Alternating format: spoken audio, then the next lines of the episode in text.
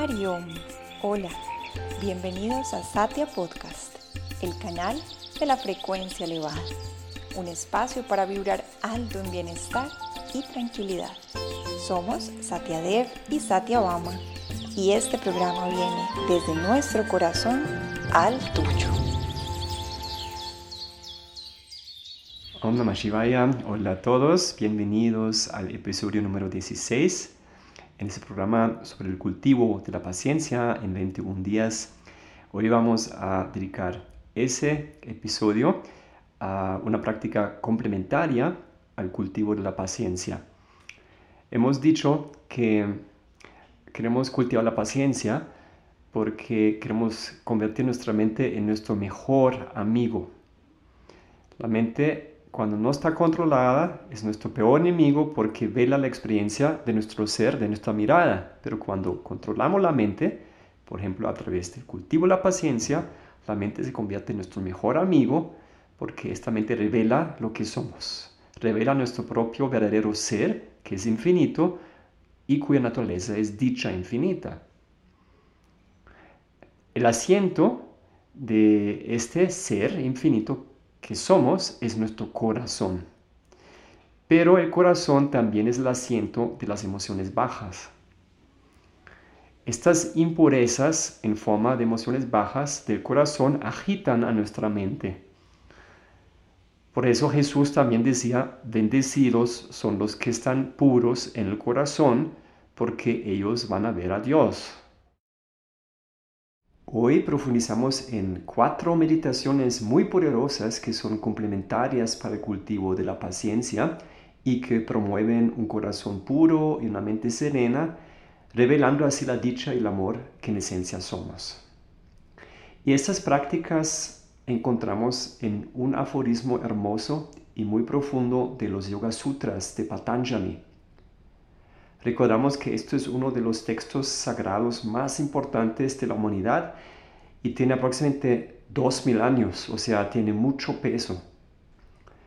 En el aforismo 33 del primer capítulo, el gran sabio iluminado Patanjali revela estas cuatro prácticas para procurar una mente pura y serena. La primera práctica se llama Maitri, la amabilidad consiste en meditar en la amabilidad y la felicidad cuando otros seres son felices. Esta meditación es muy relevante para nuestras relaciones con personas que vemos parecidos o iguales a nosotros. Personas con las cuales sentimos que están en el mismo nivel que nosotros. A veces nos pasa que nuestro ego se activa cuando otras personas tienen éxito, y cuando los vemos felices. Nuestro corazón puede contraerse sintiendo celos. Entonces esa meditación contrarresta esa tendencia en la mente inferior de sentir ese tipo de celos. Será muy bueno aplicar esto con personas que realmente conocemos. Por ejemplo, conocidos, colegas del trabajo o amigos que tal vez en este momento por alguna razón nos cuestan un poco. La práctica consiste en verlos a ellos muy felices y sentir mucha felicidad por ellos, por sus éxitos y por su felicidad. Al final, Satyabama nos va a dar más luz y va a guiarnos una meditación para cultivar esa cualidad divina que se llama en sánscrito Maitri, la amabilidad. La segunda práctica se llama karuna, compasión por los que sufren. A veces estamos muy centrados en nosotros mismos y tendemos a volvernos indiferentes cuando otros sufren. Y eso también hace que nuestro corazón se va cerrando. Los medios y la publicidad nos venden ilusiones, nos muestran un mundo en el cual la felicidad se iguala con el poder y la riqueza. Y según esto hay ciertas personas que no sufren y que son plenamente felices porque tienen todo. Su vida es un éxito porque viven en el glamour tienen poder, riqueza y belleza y por lo tanto están totalmente felices y pues esto es el sueño americano que se nos vende por los medios. Pero esto es obviamente una ilusión y alguien quien tiene discernimiento y una visión clara puede ver fácilmente que en este mundo todos los seres sufren de una u otra manera. Por lo tanto, todos merecen nuestra compasión. Ahí vale la pena resaltar que la compasión no es lástima, sino sentir el sufrimiento de los demás como si fuera el mío. Y realmente es así, porque somos uno con los demás. Cuando hay compasión, también sentimos un deseo fuerte de querer aliviar el sufrimiento de los demás seres. Entonces, la expresión natural y la consecuencia de esa compasión es el Kama Yoga, el servicio desinteresado. Me acuerdo que hace unos años estuvo el Dalai Lama en Colombia y compartió una anécdota de un monje que estuvo unos 20 años en la China experimentando ahí mucha tortura y cuando regresó tuvo una conversación con el Dalai Lama. El Dalai Lama le preguntó si en estos 20 años en algún momento sintió un peligro. Y el monje dijo que sí, en dos ocasiones. En los dos momentos en los cuales iba a perder la compasión por la persona que lo estaba maltratando. Esto es obviamente una expresión muy elevada de la compasión. Poder ver a nuestro propio ser hasta en una persona que nos está generando algún tipo de sufrimiento y poder también sentir el dolor que esta misma persona está experimentando ahora y en el futuro por hacer lo que está haciendo. Nuestro corazón es literalmente divino e infinito y es perfectamente posible sentir amor y compasión por todos los seres. ¿Por qué es posible? Porque nuestro corazón espiritual es infinito. La tercera práctica que Patanjali propone en ese sutra se llama mudita. Mudita significa buena voluntad hacia los virtuosos, hacia personas que son espiritualmente avanzados, por ejemplo, mahatmas, grandes almas, líderes espirituales. Para nuestra mente, estas personas están ya en otra liga. Cuando estamos con superiores por el estilo, a veces en nuestra mente se puede activar un complejo de sentirnos inferiores a ellos. Y eso también es una forma de ego. Y sobre todo puede pasar que tratamos de encontrar defectos en ellos. Nuestro ego trata de convencernos que ellos no son tan grandes como pensamos para sentirnos mejor con nuestras propias debilidades. Pero buscando defectos en almas grandes es obviamente un gran error porque perdemos una oportunidad enorme para nuestro propio crecimiento espiritual. Porque ellos realmente son enseñanzas espirituales en vivo. Y es distinto leer un libro sobre una enseñanza o ver a alguien que realmente encarna esto. Esto nos impacta. Entonces, ¿en qué consiste la práctica? consiste en desarrollar la buena voluntad y el respeto por ellos. Sentir humildad, amor y respeto en su presencia y sobre todo inspiración. Querer aprender, dejarse guiar e inspirarse con su vida y sus enseñanzas. La cuarta práctica se llama upekshanam y esto es la indiferencia y la ecuanimidad hacia el vicioso. Y esto contrarresta el odio, la tendencia al chisme y la actitud de encontrar los errores que otros pueden cometer. Tenemos la tendencia de entrar en chisme cuando estamos en compañía con otros. Realmente cuando hay más que una persona, hay un gran potencial de chisme. Y entre más personas hay en grupo, más chance hay que se genera algún tipo de chisme. Supongamos que estamos en una mesa con un grupo y alguien se levanta, ahí ya arranca. Pero de eso podemos deducir también que cuando nosotros levantamos va a pasar exactamente lo mismo. Primero vale la pena recordar siempre que todos cometemos errores y nosotros también.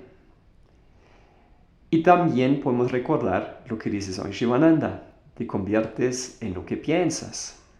Y a través del chisme cultivamos malas cualidades en nuestra propia mente por enfocarnos en los errores de los demás. Y realmente fortalecemos las impresiones de nuestras propias malas conductas en nuestro subconsciente.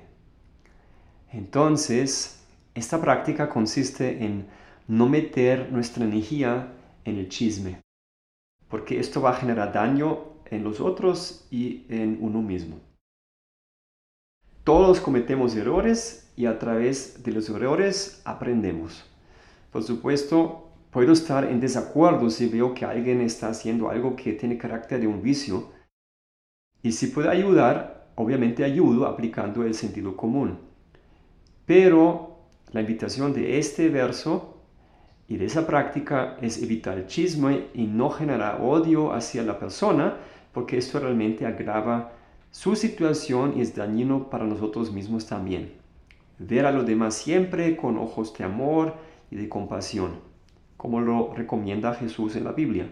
Amar hasta los enemigos porque ellos realmente lo necesitan, igual que nosotros queremos siempre ser amados. Y ahora Satyabhama nos va a explicar cómo desarrollar esas bellezas, esas virtudes tan lindas y al final nos va a guiar también en una meditación para desarrollar Maitri, la amabilidad. Hariom. Recordamos que lo que Satyadev nos está transmitiendo es una herramienta complementaria a la meditación en la paciencia, que se puede aplicar de la misma manera como estamos cultivando la paciencia, esta meditación analítica, con estas diferentes virtudes en momentos que lo necesitemos. Por ejemplo, en un día en el cual sentimos celos porque a un colega del trabajo lo ascendieron y no nos ascendieron a nosotros. Entonces, nos volvemos impacientes con nuestro jefe. Entonces ahí yo puedo pensar que realmente no es mi jefe la causa de mi impaciencia, sino que son los celos. Ahí en este caso sería, por ejemplo, pertinente retirarse y meditar en la felicidad por el simple hecho de que el otro es feliz. Esto lo hacemos como los mismos pasos. Vamos a practicarlo en este momento para asegurarnos que lo tengamos claro en nuestra vida. Entonces los invito a encontrar una postura cómoda, con la espalda recta, piernas cruzadas, idealmente estando en el suelo, soltando cualquier cosa que estemos haciendo. Vamos a traer a nuestra mente ese momento o esos momentos en nuestra vida en los que hemos sentido celos por el éxito de otra persona, por la felicidad de otra persona. Nos hacemos conscientes de nuestro cuerpo, espalda recta, comenzamos a respirar lento. A través de la nariz inhalamos y exhalamos. Y vamos a comenzar a atraer al centro del pecho felicidad por la felicidad de esas otras personas voy a sentir que la felicidad de ese otro ser también es mi propia felicidad. Y vamos a comenzar a repetir mentalmente, Om, felicidad. Om, felicidad. Om, felicidad.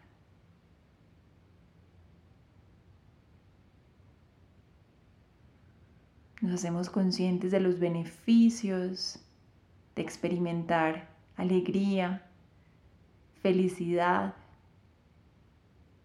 con el éxito de los demás.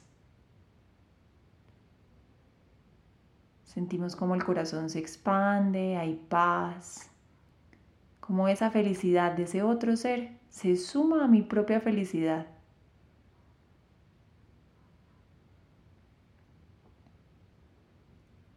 Vamos a traer ahora nuestra conciencia a esa persona, a ese ser, a ese compañero de trabajo, a ese colega,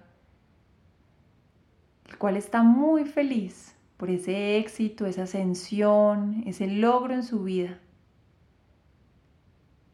Y nos vamos a permitir llenarnos de felicidad, de alegría. Vamos a sentir cómo se nos es fácil abrazarlo, felicitarlo de corazón, sintiendo que nosotros mismos somos esa otra persona, que somos uno, hay unidad.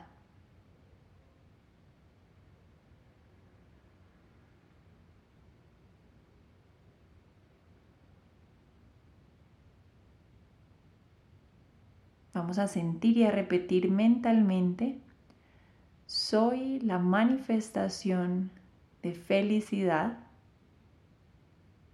y mi corazón se expande cuando los otros son felices.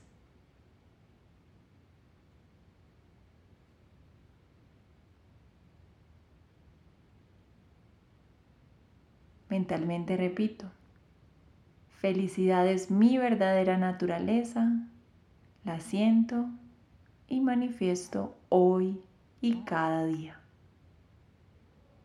Felicidad es mi verdadera naturaleza. La siento y la manifiesto hoy y cada día.